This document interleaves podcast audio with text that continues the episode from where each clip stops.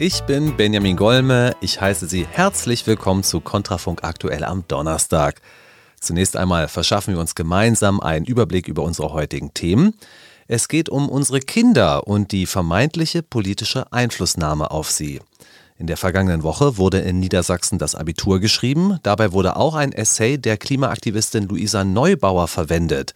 Der Rechtsprofessor Josef Franz Lindner von der Universität Augsburg sieht das kritisch. Die Aufgabenstellung ist deswegen rechtswidrig, weil sie den Schüler in eine Befangenheitssituation bringt.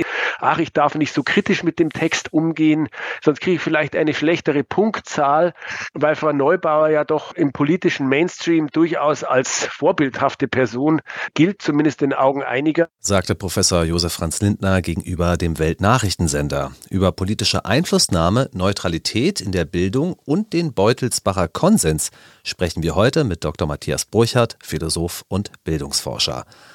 Außerdem bei uns auf der Krim und in Russland sind Treibstoffdepots in Flammen aufgegangen. Die Ukraine steht nach eigenen Aussagen kurz vor der Gegenoffensive. Deutsche Politiker haben ihre Position in diesem Krieg immer wieder deutlich gemacht, beispielsweise Finanzminister Christian Lindner von der FDP im April 2022. In der Ukraine wird auch gekämpft um die Werte, die uns wichtig sind. Und deshalb muss die Ukraine diesen Krieg gewinnen. Und die Ukraine wird diesen Krieg gewinnen. So die Einschätzung des Bundesfinanzministers im Jahr 2022. Auch die deutsche Außenministerin Baerbock sprach davon, die Ukraine müsse diesen Krieg gewinnen. Und auch im Jahr 2023 hat sich die Einschätzung der Bundesregierung nicht geändert. Verteidigungsminister Boris Pistorius bekräftigte sie im Februar bei der Münchner Sicherheitskonferenz. Ukraine must win the war.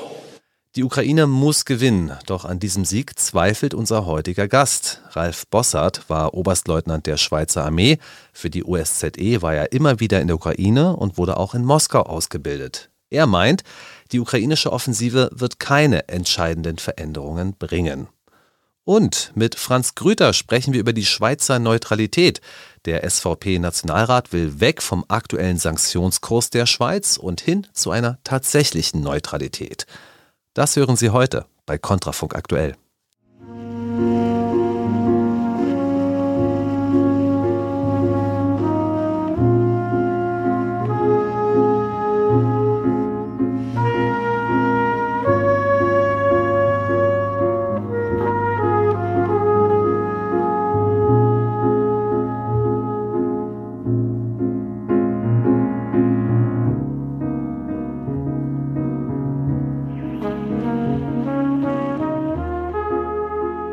Sie hören Kontrafunk aktuell am 4. Mai. Wir befinden uns am Vorabend einer großen Schlacht und ich glaube, das muss man so martialisch sagen.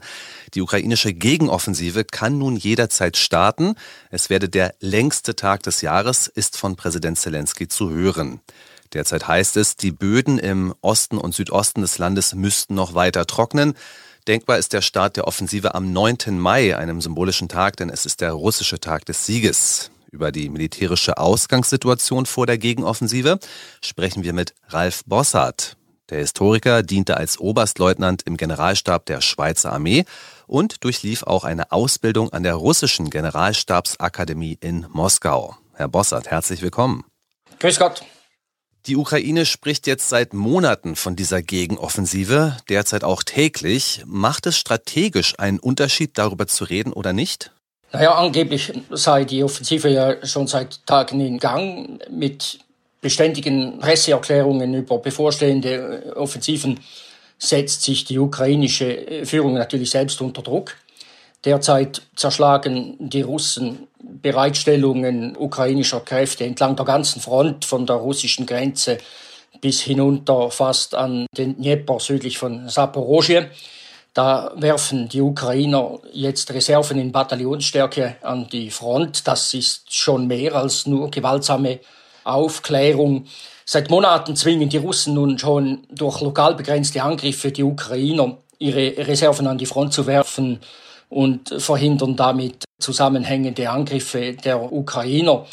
Dabei ging es sicherlich auch darum, diejenigen Reserven frühzeitig in den Kampf zu zwingen, mit welchen die Ukrainer jetzt eben ihre Gegenoffensiven führen wollten. Dazu kommt ja, dass die versprochenen westlichen Waffen nur tropfenweise an der Front eintreffen. Und diese beiden Faktoren zusammen verhindern einen zusammengefassten Einsatz der ukrainischen Reserven und machen durchschlagende Erfolge schwierig. Von daher würde ich mir jetzt nicht so viel erwarten wie Präsident Zelensky selbst. Präsident Zelensky und sein Verteidigungsminister Resnikow sprechen tatsächlich von der Befreiung der gesamten Ukraine, einschließlich der Krim. Sie klingen da aber eher skeptisch. Ja, dazu kommt, dass ich bezweifle, dass die ukrainische Armee in der Lage ist, die Luftüberlegenheit in große Tiefe zu erringen, die ja eine Voraussetzung wäre für einen erfolgreichen Angriff. Und ich glaube auch nicht, dass sie ihre vorstoßenden Truppen vor russischen Luftangriffen schützen könnten. Im Zusammenhang mit der Zerschlagung eines gesamten Flugabwehr-Raketenbataillons im Raum Cherson am 26. April kommen Zweifel an den diesbezüglichen Fähigkeiten der Ukrainer auf. Und es passt ja gerade wunderbar, dass Bundeskanzler Scholz die Munition für die deutschen Flakpanzer Gepard für den August in Aussicht stellte. Und ich bezweifle auch, dass diese Panzer in der Lage sind, sich Drohnenangriffen zu erwehren. Ich glaube nicht an ein einziges entscheidendes Gefecht und nicht einmal an eine einzige entscheidende Operation, weil ich die Ukrainer für unfähig halte, ein 150 oder 170 Kilometer tiefes Verteidigungssystem zu durchbrechen. Und wenn die Frühjahrsoffensive jetzt nicht die gewünschte Wirkung erzielt, wird Zelensky warten, bis er wieder genügend Waffen und Munition beisammen hat und wird es im Sommer nochmals versuchen oder vielleicht auch im Herbst. Für Optimismus auf Seiten der Ukraine hat aber die Sommeroffensive im vergangenen Jahr gesorgt. Dort wurde ja doch einiges an Gelände wieder gewonnen. Das könnte ja dafür sprechen, dass jetzt wieder eine solche Überraschung gelingen könnte. Ja, entscheidend damals war ja, dass die Russen keine entscheidenden Verluste erlitten. Sie haben sehr viel Gelände preisgegeben, aber sie haben sehr wenig Truppen dabei verloren. In der Zwischenzeit haben sie mobil gemacht, in der Zwischenzeit haben sie sich verstärkt und haben Verteidigungssysteme äh, aufgebaut, die in sehr große Tiefe gemäß ihren Einsatzgrundsätzen ausgebaut sind. Und ich denke, die Ausgangslage heute ist schon etwas eine andere, als sie es damals war. Vor wenigen Tagen wurde ein Treibstofflager der Russen auf der Krim angegriffen. Vermehrt sind auch Züge in Russland entgleist. Gestern Morgen haben wir dann die Nachricht bekommen, dass wohl auch ein weiteres Ölterminal Port Taman auf der russischen Seite der Kertschbrücke in Flammen stand. Welche militärische Bedeutung haben diese Angriffe? Ja, in der Tat sind offensichtlich sogenannte Diversions- und Aufklärungsabteilungen, russisch DAG genannt, äh, in Russland in der Tiefe im Einsatz. Eine Wirkung erzielen solche Angriffe aber erst, wenn sie im Rahmen einer eigentlichen Kampagne erfolgen. Vorerst sehe ich die von Ihnen erwähnten einzelnen Angriffe, die viel Beachtung finden, aber ich sehe kein inhaltliches oder geografisches Schwergewicht. Briansk und, und die Krim, die Taman-Halbinsel, die sind doch äh, mehrere hundert Kilometer voneinander entfernt. Gestern griffen auch ukrainische Drohnen einen Militärflugplatz in der Region Briansk ab. Das ist weit ab vom aktuellen Operationsraum. Die Wahl fiel vielleicht auf Briansk, weil die militärisch relevanten Objekte in den Regionen Kursk, Voronezh und, und näher an der Front schon zu gut geschützt sind.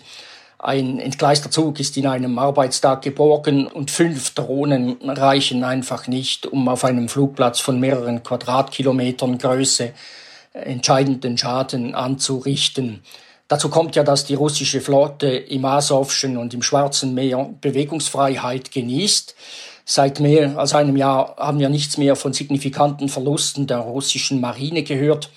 Die Russen haben offenbar ihre Erfahrungen gemacht und die Konsequenzen gezogen. Ich vermute, dass der Nachschub zur See ungestört abläuft. Auch Schläge mit ballistischen Raketen und Marschflugkörpern, das ist so eine Sache. Das wichtige Eisenbahnnetz in den Regionen Donetsk und Lugansk konnte bislang nicht zerschlagen werden. Die Informationen aus der Ukraine sind wirklich extrem unterschiedlich, je nach Quelle. Pro-russische Quellen sprechen von täglich 700 Opfern der ukrainischen Armee. Pro-ukrainische Quellen sagen, allein bei Bachmut seien 100.000 Tote und Verletzte auf russischer Seite. Wie sehen Sie denn die Lage? Ja, Verlustzahlen sind einerseits immer geheim, sofern sie stimmen, und andererseits sind sie immer äh, Munition im Informationskrieg. Ich nehme auch die gestrigen Erklärungen des russischen Verteidigungsministers Shoigu mit Vorsicht zur Kenntnis, gemäß welcher die ukrainische Armee im vergangenen Monat 15.000 Mann verloren haben soll. Ich äh, verfolge auch immer die Entwicklung der Zahl der zivilen Opfer. Und diese traurigen Zahlen sind für mich ein Gradmesser lassen im Moment aber noch nicht auf eine höhere Intensität der Kampfhandlungen schließen. Die Russen setzen die ukrainische Armee seit Monaten permanent unter Druck und wenn diese gezwungen ist, hastig ausgebildete neue Soldaten ins Gefecht zu schicken, dann könnten die Verluste in der Tat hoch sein, ohne dass ich jetzt hier Zahlen nennen möchte. Mein Eindruck ist, dass insbesondere in Bachmut und auch in Avdiivka am Stadtrand von Donetsk Fleischwölfe wie ich das nenne, im Betrieb sind, die dazu dienen, der ukrainischen Armee Personalverluste zuzufügen. Das kennen die Russen nämlich aus ihrer eigenen Geschichte nur zu gut, oder zum Beispiel die Fleischwölfe am Wolkow und bei Rchef im Zweiten Weltkrieg. Jetzt haben Sie zwei sehr interessante Punkte angesprochen. Zum einen haben Sie gesagt, dass die ukrainische Armee hastig ausgebildete Soldaten ins Gefecht wirft und auf der anderen Seite haben Sie gesagt, es würde ein Fleischwolf existieren zu Ungunsten der Ukrainer. In westlichen Medien wird beides angeführt, aber beides in Richtung der Russen. Also Russland habe Munitionsprobleme, habe eine schlechte Kriegstaktik, habe Rekrutierungsprobleme, Soldaten würden nicht gut ausgebildet und desertieren. Was die Ukrainer anbelangt, in, in, den letzten Wochen setzten die Russen zunehmend präzisionsgesteuerte Bomben ein zur Vernichtung von Stellungssystemen, welche die Ukrainer ja während Jahren gebaut haben. Die Ukrainer scheinen jetzt ihre Taktik zu ändern und besetzen die Stellungen nicht mehr so stark, sondern verlegen sich mehr auf die Führung von Gegenangriffen. Das könnte auf ihrer Seite eine äh, sehr kostspielige Methode sein. Den Russen ist ja schon oftmals die Munition ausgegangen, gemäß Bellingcat schon im März vergangenen Jahres und gemäß dem britischen Nachrichtendienst schon mehrere Male. Ich würde solche Aussagen mit Vorsicht genießen dieser Offensive wurde die Ukraine vom Westen aufgerüstet. Laut dem deutschen Verteidigungsminister Pistorius habe man fast alles abgegeben, was möglich sei. In den Vereinigten Staaten mehrt sich Kritik an der Ukraine-Hilfe. Wie voll sind denn die Lager des Westens oder ist das jetzt so etwas wie die letzte Patrone des Westens? Naja, wenn der amerikanische Botschafter an einer Veranstaltung in der Universität Zürich sagen muss, dass die Arsenale im Westen jetzt langsam leer seien und dass man jetzt auf die Arsenale der Schweizer Armee zugreifen müsse, dann deutet das schon darauf hin, dass irgendwo das Wasser bis zum Kinn steht. Und endlich lautende Aussagen des deutschen Botschafters in Bern interpretiere ich in dieselbe Richtung. Das Problem dabei ist natürlich, dass die Schweizer Armee als Friedensarmee nicht in der Lage ist, lang eingelagertes Gerät jetzt in kurzer Zeit zur Verfügung zu stellen. Sie ist auch nicht in der Lage, die Munition zur Verfügung zu stellen, die Betriebsstoffe, die Schmierstoffe und was sonst noch so vonnöten ist damit die ukrainische Armee jetzt schnell damit beginnen könnte, lange Operationen, tiefe Operationen zu führen. Insgesamt regiert, das scheint mir auf westlicher Seite zuweilen das Prinzip Hoffnung.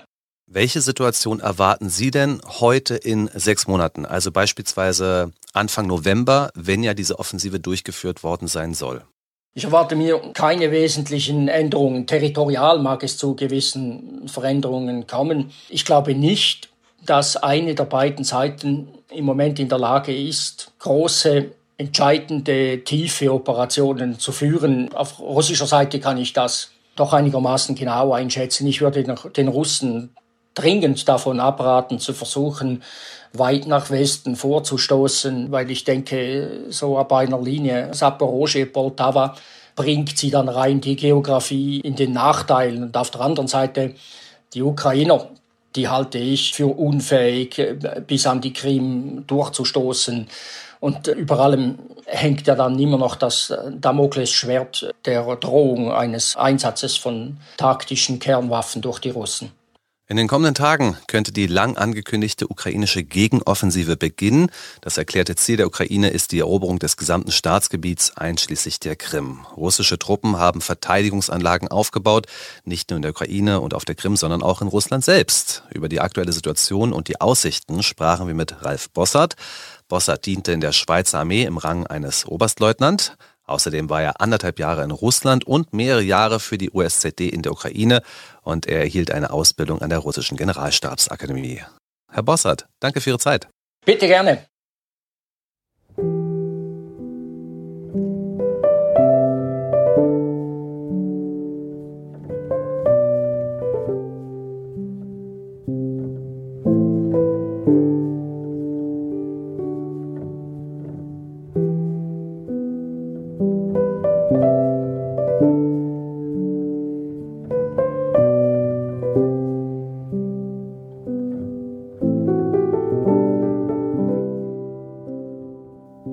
Der Corona-Pandemie hatten unterschiedliche Länder der Welt unterschiedliche Strategien. Während in Österreich eine Impfpflicht eingeführt wurde, blieb die Impfquote in Bulgarien bei rund 30 Prozent. Schweden verzichtete auf Lockdowns, Florida öffnete schnell, Deutschland ging mehrfach in den Lockdown. Solch unterschiedliche Strategien könnten mit dem Pandemievertrag der Weltgesundheitsorganisation aber der Vergangenheit angehören. Der Jurist Dr. Alexander Christ sieht das kritisch. Er spricht heute unseren Kommentar des Tages. Die Zeichen stehen auf Sturm. Die Weltgesundheitsorganisation WHO arbeitet zusammen mit nationalen Regierungen und der Europäischen Union an einem globalen Pandemievertrag. Inhalt des Abkommens soll es sein, eine weltweite Pandemievorsorge zu etablieren. Von kritischen Gruppierungen kommen derweil ernste Warnungen. Die wissenschaftliche Initiative Gesundheit für Österreich e.V., ein Netzwerk von Angehörigen der Gesundheitsberufe beispielsweise, hat einen offenen Brief an die Politik und vor allem an die Medien geschrieben, in dem mit sehr deutlichen Worten vor dem Abkommen und den dahinterstehenden wahren Absichten gewarnt wird. Dort heißt es, das Vorhaben ist hochgefährlich. Dieses Abkommen soll ermöglichen, dass die WHO nicht mehr wie bisher Empfehlungen für die Regierungen der Mitgliedsländer abgibt, sondern Entscheidungen trifft, die als Gesetze gelten und sogar über unserer Verfassung stehen sollen. Das Abkommen zur Pandemievorsorge würde eine Umgehung aller demokratischen Institutionen bedeuten, denn die WHO selbst ist nicht demokratisch legitimiert.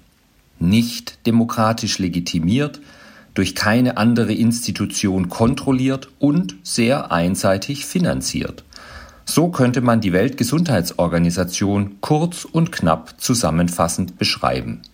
Seit dem Einfrieren der Pflichtbeiträge der Mitgliedstaaten im Jahre 1993 ist die WHO fast vollkommen in eine Abhängigkeit von zweckgebundenen freiwilligen Spenden geraten. So berichtete der Wissenschaftliche Dienst des Bundestages, dass etwa 20 Prozent der Mittel der Weltgesundheitsorganisation aus einer Art verbliebenen Pflichtbeiträgen stammen, aber 80 Prozent der Finanzmittel aus Spenden von Stiftungen, Konzernen, Regierungen und anderen Organisationen gespeist werden.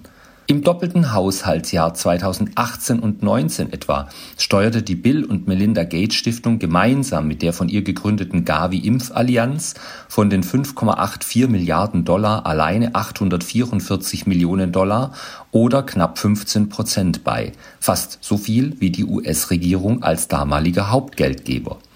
Teilweise werden auch leicht abweichende Beträge oder Prozentangaben gemacht, doch am Ende ist es gleichgültig, ob der Anteil einer Stiftung am WHO-Haushalt, deren erklärtes Ziel die möglichst umfassende Impfung der Weltbevölkerung ist, nun bei 15 oder bei 10 Prozent liegt. Organisationen, Stiftungen und auch Regierungen zahlen inzwischen an die WHO dann, wenn diese tut, wie ihr geheißen. Und aktuell stehen die Zeichen auf Weltherrschaft zur Entlastung der nationalen Regierungen und im Sinne der Umsetzung eines Great Reset. Weniger Macht auf nationaler Ebene, mehr globalisierte Machtkonzentration in den Händen einiger weniger. Die offenen Fragen, die der bislang bekannte Entwurf eines Pandemievertrages aufwirft, lauten Soll die WHO zukünftig global verbindlich für alle Mitgliedstaaten über die Ausrufung und damit über das Bestehen von Pandemien alleine entscheiden können und in der Konsequenz dann entsprechende Maßnahmen wie beispielsweise Lockdowns oder Schulschließungen, Masken, Impfpflichten oder Reisebeschränkungen verhängen können. Soll, ja kann ein solcher Pandemievertrag wirklich künftig über nationalem Recht stehen, dieses quasi aushebeln, haben sich Mitgliedstaaten einmal dazu entschieden, dem Vertrag beizutreten. Demokratische Prozesse sind mit gutem Grunde immer da unverzichtbar und auch unabdingbar, wo es um die Grund- und Freiheitsrechte der Menschen geht. Besteht auch nur die geringste Gefahr, es könnte sich eine Art unkontrollierte Weltregierung etablieren, die nach Belieben und ohne demokratische Legitimierung sowie fortlaufende Kontrolle bindende Maßnahmen verhängen mag, die Menschen somit gleichsam in die Pandemieketten legt, so ist nicht nur Vorsicht oder Skepsis angebracht, sondern vielmehr unmissverständlicher Widerstand geboten. Jede Behörde, jede staatliche Institution braucht unbeeinflussbare Kontrollmechanismen und Kontrollorgane. Für überstaatliche Organisationen muss dies umso mehr gelten. So wie Geldmangel ein mächtiger Grenzzieher ist, ist umgekehrt Geld auch ein mächtiger Motivator. Folgen wir also der Spur des Geldes, so decken sich Interessenlagen schnell und unmissverständlich auf. Gerade einer Weltgesundheitsorganisation, die uns mit ihrem Diktum den Beginn einer Pandemie beschert hat, die objektiv keine war und die es im Verlauf der letzten Monate nicht fertig gebracht hat, sich aufklärend über ihre Fehlannahmen der vergangenen drei Jahre zu äußern, ist nicht zu trauen. Nichts spricht gegenwärtig für die Glaubwürdigkeit oder für die Unabhängigkeit der WHO in Gesundheitsfragen. Schon George Orwell mahnte, das wirklich Beängstigende am Totalitarismus ist nicht, dass er Massaker begeht, sondern dass er das Konzept der objektiven Wahrheit angreift. Er gibt vor, die Vergangenheit wie die Zukunft zu kontrollieren. Das war der Kommentar des Tages von Dr. Alexander Christ, Rechtsanwalt und Philosoph.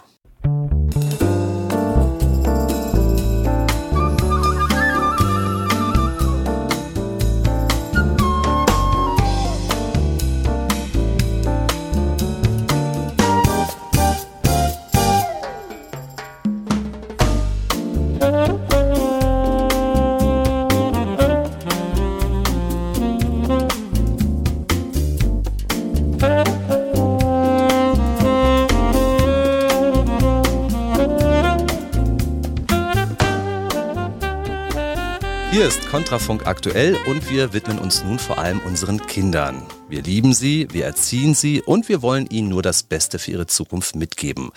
Doch an der Schulpforte endet unser Einfluss. Wenn unsere Kinder den Klassenraum betreten, werden sie von Lehrern und Pädagogen erzogen, sowohl sozial als auch politisch. Um diese politische Bildung unseres Nachwuchses zu regeln, gibt es seit 1976 den Beutelsbacher Konsens. Auf einer Tagung in Baden-Württemberg wurden die Leitlinien politischer Bildungsarbeit damals besprochen. Was dieser Konsens bedeutet und ob er heute noch aktuell ist, fragen wir Dr. Matthias Burchardt, Philosoph und Bildungsforscher. Herr Burchardt, ich grüße Sie. Hallo. Der Beutelsbacher Konsens dürfte einigen Eltern nicht bekannt sein. Was besagt er?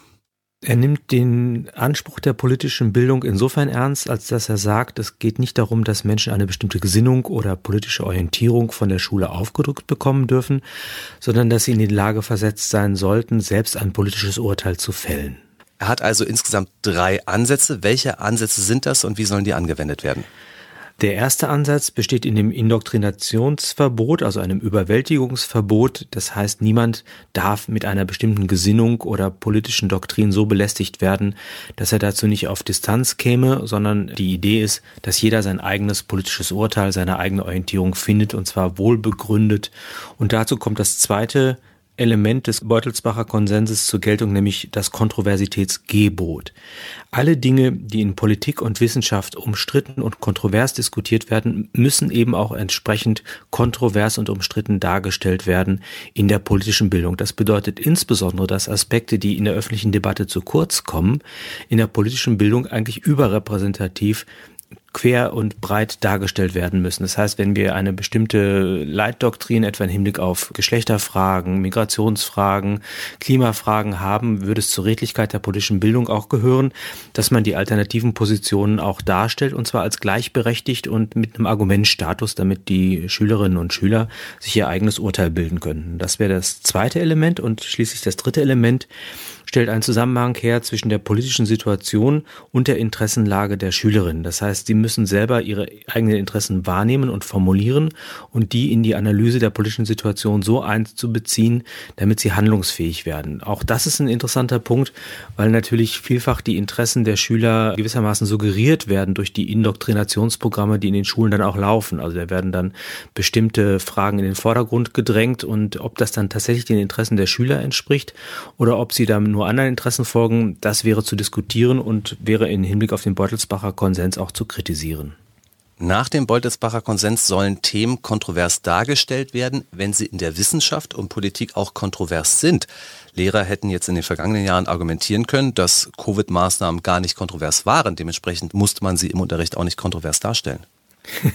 ich weiß nicht, wie viel Realitätsverleugnung man mitbringen muss, um so eine Behauptung aufzustellen. Natürlich war das die Leitkontroverse in der Gesellschaft und eben auch in der Wissenschaft, wobei eben die Wissenschaft gerade kein monolithischer Block einer einmütigen Übereinstimmung, sondern eben Ort der Kontroverse ist. Und wenn die halt politisch unterdrückt worden ist, ist das kein Argument gegen dieses Kontroversitätsgebot, sondern eher ein Argument dafür. Wenn ich als Vater nun in Sorge bin, dass meine Kinder in der Schule nicht gebildet, sondern beeinflusst werden, was kann ich da tun? Wie soll das genau aussehen, dass ich mich da bei der Schule melde und mich einbringe? Da möchte ich anraten, das persönliche Gespräch zu suchen und zunächst einmal von einer Vertrauenssituation auszugehen und nicht direkt in die Konfrontation zu gehen. Ich würde tatsächlich äh, zunächst mal fragen, wie da die Bedingungen sind, wie es dazu gekommen ist und ob denn auch äh, dabei die, die Prinzipien des Beutelsbacher Konsenses Berücksichtigung gefunden haben. Und möglicherweise entsteht darüber ja dann ein Gespräch, wenn die Schule aufgeschlossen ist. Wenn, wenn sie sich allerdings dann ein bisschen querstellt, darf ich natürlich nochmal auch hinweisen auf diesen Konsens und daran erinnern, dass der Bildungsauftrag eben sich unterscheidet von einem Indoktrinationsauftrag. Inwieweit das dann von Erfolg gekrönt sein wird, das ist natürlich dann in die individuellen Konstellationen gelegt.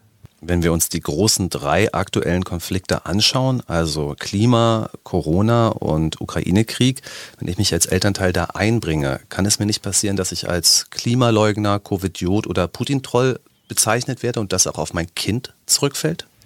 Das muss ich tatsächlich befürchten. Insofern ist das eine Entscheidung, die ich sehr sorgsam treffen muss. Andererseits habe ich immer wieder positive Erfahrungen gemacht im Dialog mit der Schule, weil es eine gemeinsame Aufgabe gibt, die die Eltern und die Lehrer doch verbindet, nämlich das Heranreifen der jungen Menschen zu mündigen Menschen.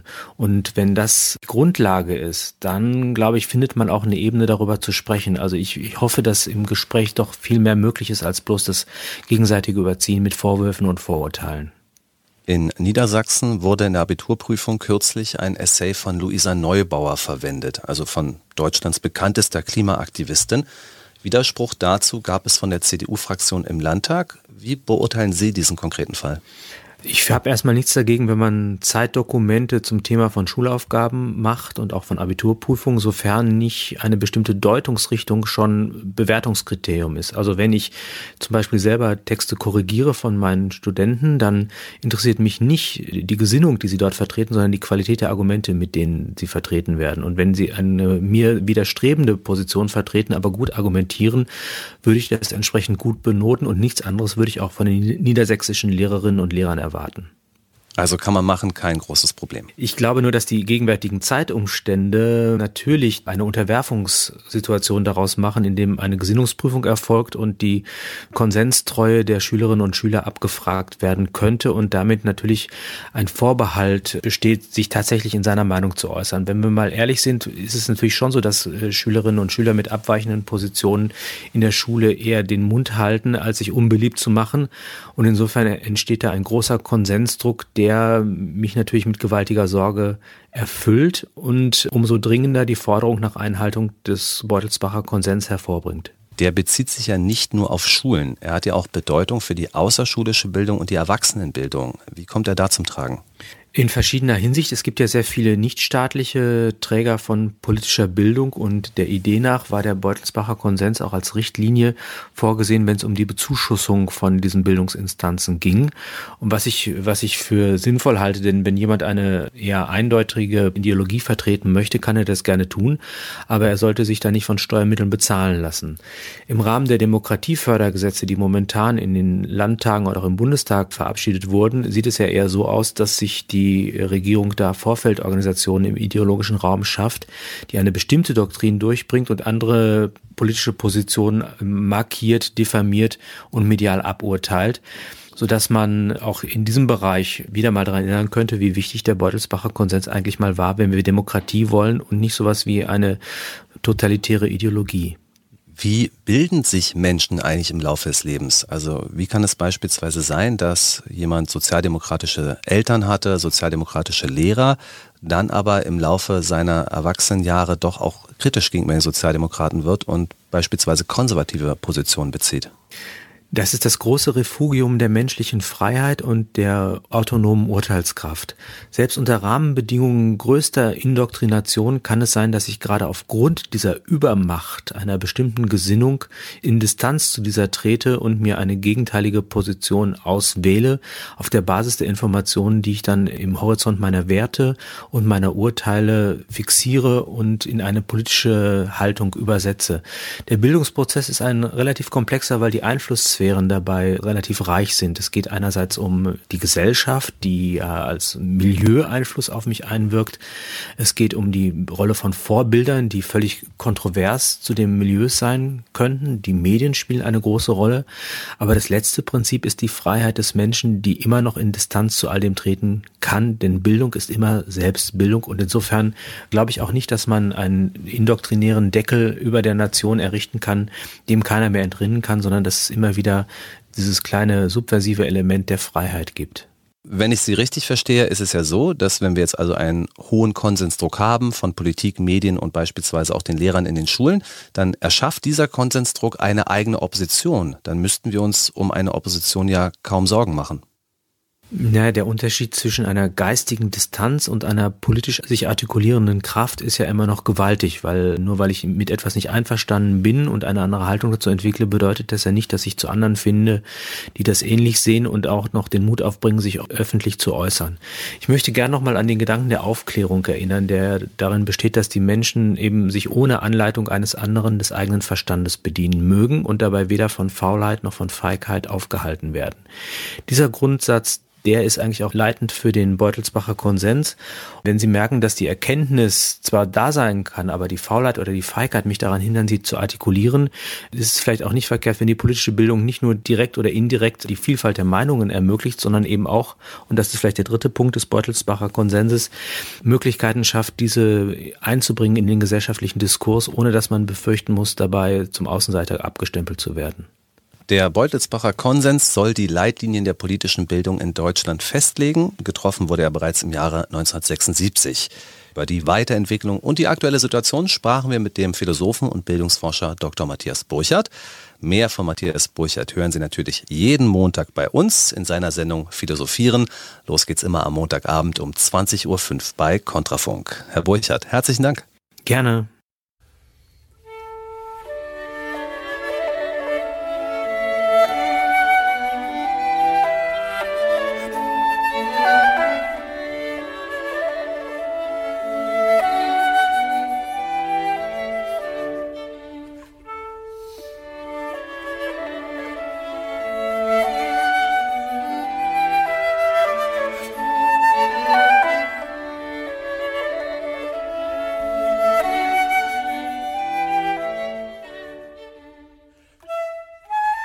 Im Sicherheitsrat der Vereinten Nationen treffen Kontrahenten aufeinander. Die Russen stehen den Briten gegenüber, die Amerikaner den Chinesen. Der große Zwist dieser Zeit ist natürlich der Ukraine-Krieg und zwischen den Fronten wird in den kommenden Wochen die Schweiz sitzen. Sie übernimmt den Vorsitz des Weltsicherheitsrats. Als neutraler Vermittler ist vielleicht kein Land so geeignet wie die neutrale Schweiz, könnte man mutmaßen. Doch wie steht es denn um die Neutralität der Schweiz? Hat das Land durch die Russland-Sanktionen nicht bereits Partei ergriffen?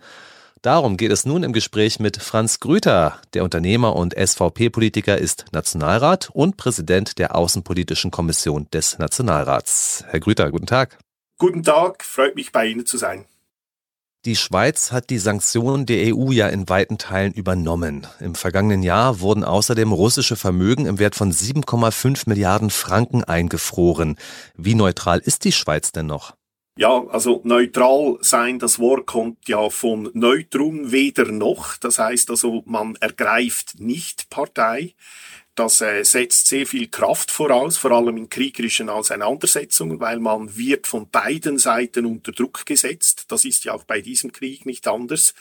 Und äh, die Schweiz selber hat aus unserer Sicht die Sanktionen fälschlicherweise übernommen. Was unbestritten ist, immer auch in der Vergangenheit unbestritten war, ist, wir wollen keine Umgehungsinsel sein für Sanktionen. Wir haben also auch in der Vergangenheit, im 2014, als äh, Russland in die Krim einmarschiert ist, haben wir dafür gesorgt, dass nicht in der Schweiz Sanktionen um, umgangen werden. Aber in diesem Fall ist es so, dass der internationale Druck auf die Schweiz enorm war. Der Bundesrat hat ganz am Anfang gesagt, dass wir die UNO-Sanktionen übernehmen. Ähm, das war und ist eigentlich unbestritten, aber dann, dass dann die EU-Sanktionen auch übernommen wurden, das ist eigentlich nur aufgrund eines enormen internationalen Drucks entstanden und die Schweiz, die Regierung ist dann eingekippt und hat die dann auch mit übernommen. Aus unserer Sicht wurde damit die Neutralität mindestens verletzt, angekratzt. Wir sind nicht glücklich darüber, dass das so passiert ist. Die Argumentation dieses Drucks ist ja, dass der Angriff Russlands auf die Ukraine auch ein Angriff auf westliche Werte sei und auch ein Angriff auf die Freiheit des Westens. So definieren das westliche Politiker. Äh, dann wäre es auch ein Angriff auf die Schweiz. Ja gut, ich meine, Sanktionen sind ein anderes Wort für Kriegsmaßnahmen ohne Waffen. Früher hat man mit Sanktionen hat es Brotsperren gegeben. Millionen von Leuten sind so verhungert.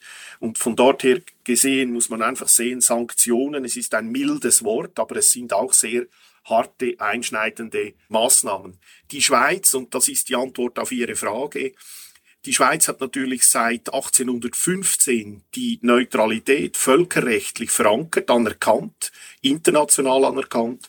Und wir konnten dank dieser speziellen Rolle immer auch den Kriegsparteien helfen. Das internationale Komitee vom Roten Kreuz ist ein gutes Beispiel dafür, dass auch im jetzigen Krieg sowohl in russischen wie auch in ukrainischen Kriegsgefangenenlagen aktiv ist, von beiden Seiten akzeptiert wird. Das IKRK als gutes Beispiel und ich glaube, es braucht in Kriegen, braucht es einfach neutrale, unabhängige Kleinstaaten, wo sich Kriegsparteien auch treffen können, wo Gespräche stattfinden können, wo man gute Dienste erbringen kann, und hier hat die Schweiz eine ganz lange Tradition. Wir vermitteln ja beispielsweise auch zwischen Iran und den USA, die ja nicht mehr sprechen, die keine diplomatischen Beziehungen mehr haben, ein sogenanntes Schutzmachtmandat, also das ist eine Art Briefträgerfunktion. Und dort hat die Schweiz eine ganz lange Tradition. Und die setzt immer wieder voraus, dass man dann als Kleinstaat, dann als unabhängiger Kleinstaat sich eben möglichst nicht einmischt, dass man neutral bleibt und dass man für beide Seiten akzeptierbar ist als Ort, wo solche Konfliktparteien sich auch treffen können. Ein zentraler Punkt ist die militärische Neutralität. Die Schweiz greife nicht in bewaffnete Konflikte ein. Ende März jedoch erreichte uns die Nachricht, dass Leopard-Kampfpanzer an Deutschland abgegeben werden sollen oder in Richtung Deutschland, was ja dann mittelbar auch als Militärhilfe für die Ukraine gewertet werden kann. Ja gut, dieser Entscheid ist zwischenzeitlich auch wieder, äh, also das ist noch nicht definitiv und muss noch Hürden nehmen im Parlament. Es wäre ja dann quasi ein Geschenk an Deutschland, diese Leopard-Panzer. Wir haben sie ja von Deutschland gekauft und ihr würdet sie dann weitergeben. Hier möchte ich einfach kurz in Erinnerung rufen, weshalb wurde eigentlich in der Schweiz dieses Waffenausfuhrgesetz äh, so massiv eingeschränkt, verschärft. Das ist ja erst vor zwei Jahren passiert, im 2021. Und zwar ist der Hintergrund folgender. Die Schweiz hatte vor ein paar Jahren Handgranaten verkauft an die Vereinigten Arabischen Emirate Und die haben sie dann weiterverkauft nach Jemen. Also das ist eigentlich ein ähnlicher Fall. In ein Kriegsgebiet wurden Schweizer Waffen verkauft. Damals hat es Fernsehsendungen gegeben hier in der Schweiz, wo man dann wirklich blutüberströmte Menschen gesehen hat und daneben liegend Schweizer Handgranaten. Und das hat die Mitte-Links-Parteien hier in der Schweiz dazu bewogen, dass man das Waffenausfuhrgesetz massivst verschärft hat. Das Motto lautete nie mehr Blut an den Händen mit Schweizer Waffen. Und es hat jetzt keine zwei Jahre gedauert, wo genau diese Verschärfung des Gesetzes eben das verhindert, was jetzt gefordert wird von der Schweiz. Also hier haben sich vor allem die Mitte-Links-Partei quasi ein Eigentor geschossen. Historisch betrachtet sollte die Neutralität ja auch nach innen wirken und Frieden schaffen, aber innenpolitisch hat die Schweiz keine scharfen Konflikte mehr, also scheint dieser Zweck der Neutralität möglicherweise weggefallen. Gut, ich meine, man muss sehen, in diesen 200 Jahren hat die Schweiz äh, dank dieser Neutralität nicht nur, aber die Neutralität war ein wichtiges Element, quasi eine, es ist vielleicht sogar ein Instrument zur Selbstbehaltung, ein Selbstschutz für einen kleinen Staat. Und der amerikanische Botschafter Scott Miller, der hier in der Schweiz ist, hat ja kürzlich äh, relativ aggressiv gegen die Schweiz gesprochen. Er hat gesagt, wir seien ein Donut, also dieses amerikanische Fettgebäck. Wir seien ein Donut in Europa, das Loch des Donuts. Und ich hatte dann Gelegenheit, mit ihm persönlich zu sprechen und ich habe ihm dann erklärt, dass wir in Europa schon mal in einem Donutloch waren und umgeben waren eigentlich von Kriegsmächten und dass uns die Neutralität mitgeholfen hat. Ich sage nicht, es sei der einzige Grund gewesen, aber die Neutralität hat mitgeholfen, dass wir doch immerhin von einem der fürchterlichsten Kriege des letzten Jahrhunderts verschont geblieben waren. Und ich glaube, und das vergessen die Leute, auch jetzt Thomas Bohr vergisst das, ich bin überzeugt, dass die Neutralität in der breiten Schweizer Bevölkerung viel tiefer verankert ist, als man das vielleicht in den Mainstream-Medien oft liest. Und es gibt ja eine Volksinitiative, die lanciert wurde, die werden wir dann irgendwann abstimmen können. Die möchte, dass in der Verfassung der noch der Begriff einer voll integralen Neutralität verankert wird. Und die Schweizer Bevölkerung, spätestens dann werden wir wissen, wie breit die Akzeptanz für die Schweizer Neutralität ist. Ich glaube, es ist viel höher, als das in den Medien versucht wird zu suggerieren. Jetzt wirkt es häufig so, als wenn hier ein Konflikt Russland gegen den Rest der Welt ausgebrochen sei. Allerdings sehen wir dann auch, dass einige Länder, zum Beispiel die BRICS-Nationen, China oder auch Brasilien, Südafrika, viel differenziertere Positionen haben und sich auch an Sanktionen nicht beteiligen, sondern den Handel ausbauen. Es läuft also auf etwas hinaus, was man derzeit unter dem Begriff multipolare Welt versteht. Könnte es für die Schweiz da nicht von Vorteil sein, da eine klare Kante zu beziehen und zu sagen, in dieser neuen Welt stehen wir dort, wo wir bislang gestanden haben, nämlich auf der Seite des Westens? Ich glaube, wenn man die Welt anschaut, ich war selber vor wenigen Wochen am UNO-Sicherheitsrat in äh, New York, habe einen Besuch abgestattet. Ich konnte dort mit äh, verschiedenen Vertretern, unter anderem mit dem Präsident der UNO-Vollversammlung, quasi, das ist quasi der Parlamentspräsident der UNO, konnte fast ein stündiges Gespräch führen mit ihm. Wenn ich diesen Leuten zuhöre, die noch viel mehr am internationalen Geschehen dran sind, als ich das selber bin, dann spüre ich eine ganz große Sorge. Die UNO hat, stellt fest, es gibt 27 Kriege oder kriegsähnliche Auseinandersetzungen auf der Welt. Äh, bei uns ist klar, ist der Ukraine-Krieg im Fokus, aber wenn man sich das weltweit anschaut, gibt es wahrscheinlich so viele Spannungen wie schon lange nicht mehr. Die Welt droht wieder in Machtblöcke sich aufzuteilen. Und gerade ein Land, das enorm abhängig ist von der internationalen Exportindustrie, wird natürlich immer wieder auch unter Druck gesetzt werden und man sagt, seid ihr für uns oder seid ihr gegen uns. Und ich glaube, der nächste große Spannungsherd, der hier in diesem Kontext auftauchen wird, das ist sicher das Verhältnis USA-China, das sich zunehmend verschlechtert. Und auch dort, glaube ich, ist es äh, wichtig, dass wir versuchen, unsere neutrale Haltung zu bewahren. Aber auch dort passieren genau die gleichen Druckversuche auf die Schweiz und ich hoffe, dass wir die Kraft haben, auch hier zu widerstehen. Mit dem Kriegsausbruch stand die Schweizer Politik vor einer schwierigen Entscheidung. Wie soll das Land auf den russischen Einmarsch reagieren?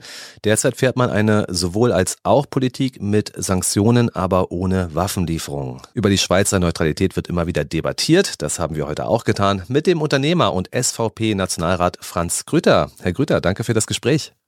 Ich danke Ihnen und äh, freue mich, immer bei Ihnen zu sein.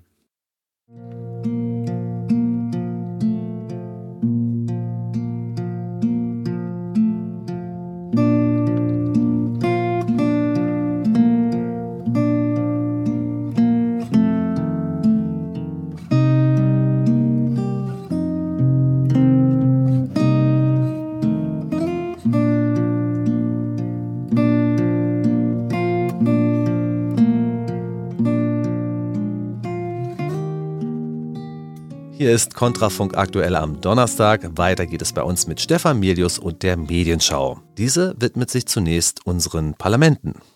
Man kann ja nicht ernsthaft behaupten, dass unsere Parlamente die Krone der Schöpfung sind. Daher ist es sicher nicht verkehrt, sich über alternative Wahlmethoden Gedanken zu machen. Die Zeitung Die Welt bietet zwei Forschern in einem Gastbeitrag die Möglichkeit, darüber zu philosophieren. Anlass ist die Forderung der Klimagruppierung Letzte Generation, einen sogenannten Gesellschaftsrat zu bilden. Der würde per Los statt durch Wahlen bestimmt, um Diskriminierung zu verhindern. Inwieweit ordentliche Wahlen, zu denen jeder antreten und jeder seine Stimme abgeben kann, diskriminierend sein sollen, es bleibt offen. Aber jedenfalls soll das Los nicht völlig zufällig bestimmen, sondern am Schluss einen Querschnitt aus der Bevölkerung ergeben. Alter, Bildung, Hautfarbe, alles soll vertreten sein. Die so Auserwählten würden dann in Zitat professionell moderierten Kleingruppen politische Maßnahmen vorschlagen. Diese Maßnahmen wiederum gehen dann ans Parlament. Dieses kann die Vorschläge natürlich wieder versenken, was den Vorschlag im Grunde gleich ad absurdum führt. Die Gastkommentatoren befinden, die Idee sei schwierig umzusetzen, habe aber etwas, denn die heutigen Parlamente seien in der Tat nicht repräsentativ zusammengesetzt. So gibt es beispielsweise viel mehr Akademiker im Deutschen Bundestag, als der Durchschnitt in Deutschland hergibt. Das mag ja sein, allerdings scheint das einfach dem Wählerwillen zu entsprechen, und der galt einst als heilig. Eine Demokratie, die ein Korrektiv per Los benötigt zu dem, was die Bürger wollen, ist ein etwas gar seltsamer Kunstgriff, der den demokratischen Prinzipien eigentlich zuwiderläuft. Aber beklagen wir uns an dieser Stelle nicht, denn das war mit Sicherheit der bisher konstruktivste Vorschlag der Klimakleber. Wenn sich die Spitzen der Weltpolitik an einem gemeinsamen Ort treffen, um unser aller Geschick zu bestimmen, sehen wir diese Leute immer beim angeregten Gespräch oder beim abschließenden Handschlag. Was wir nie mitkriegen, Essen die eigentlich auch was? Natürlich tun sie das, und früher oder später gehen sie übrigens sogar zur Toilette. Das sind ja Menschen wie du und ich.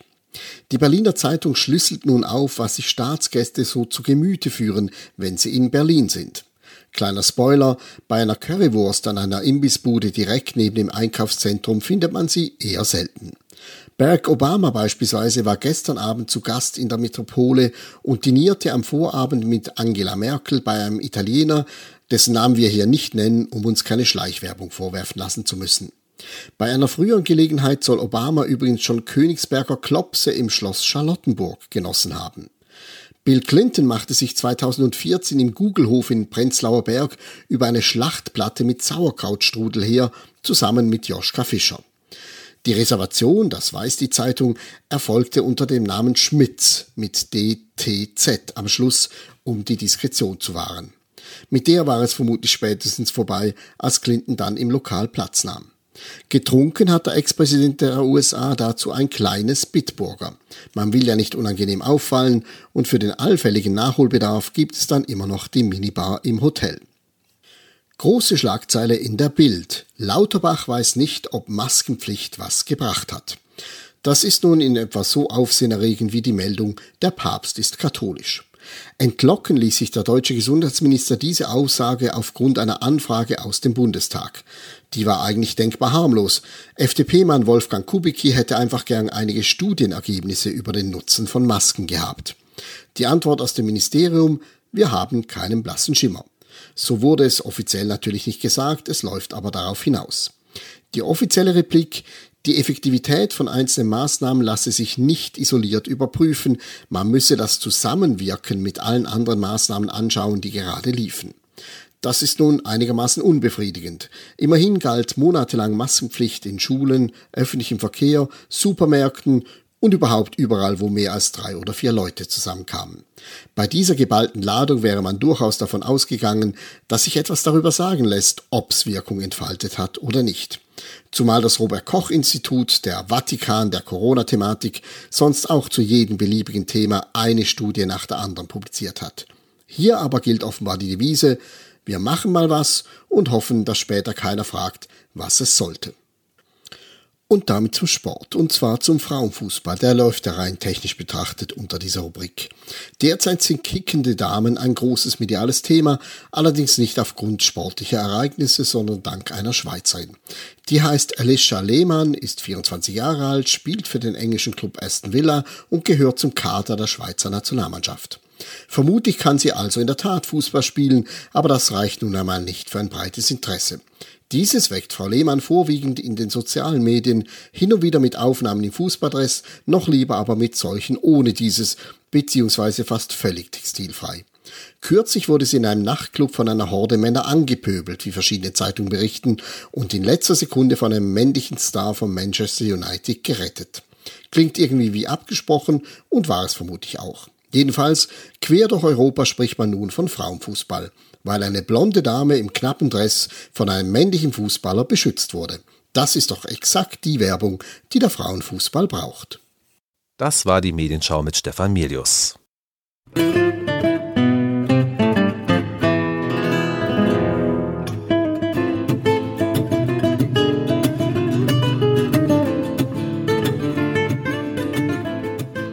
Das war's für heute mit Kontrafunk aktuell. Mein Name ist Benjamin Golme und ich darf mich für heute von Ihnen verabschieden. Wir sprachen heute mit Ralf Bossart über die geplante ukrainische Gegenoffensive, mit Dr. Matthias Burchardt über politische Einflussnahme auf unsere Kinder und mit Nationalrat Franz Grüter über die Neutralität der Schweiz. Diese Interviews, die Medienschau und den Kommentar des Tages von Dr. Alexander Christ können Sie natürlich noch einmal in aller Ruhe nachhören. Auf unserer Internetseite www.kontrafunk.radio sind unsere Sendungen rund um die Uhr abrufbar. Und heute Abend ab 20.05 Uhr hören Sie bei uns dann wieder Bernhard Lassan mit seiner Sendung Unter Freunden.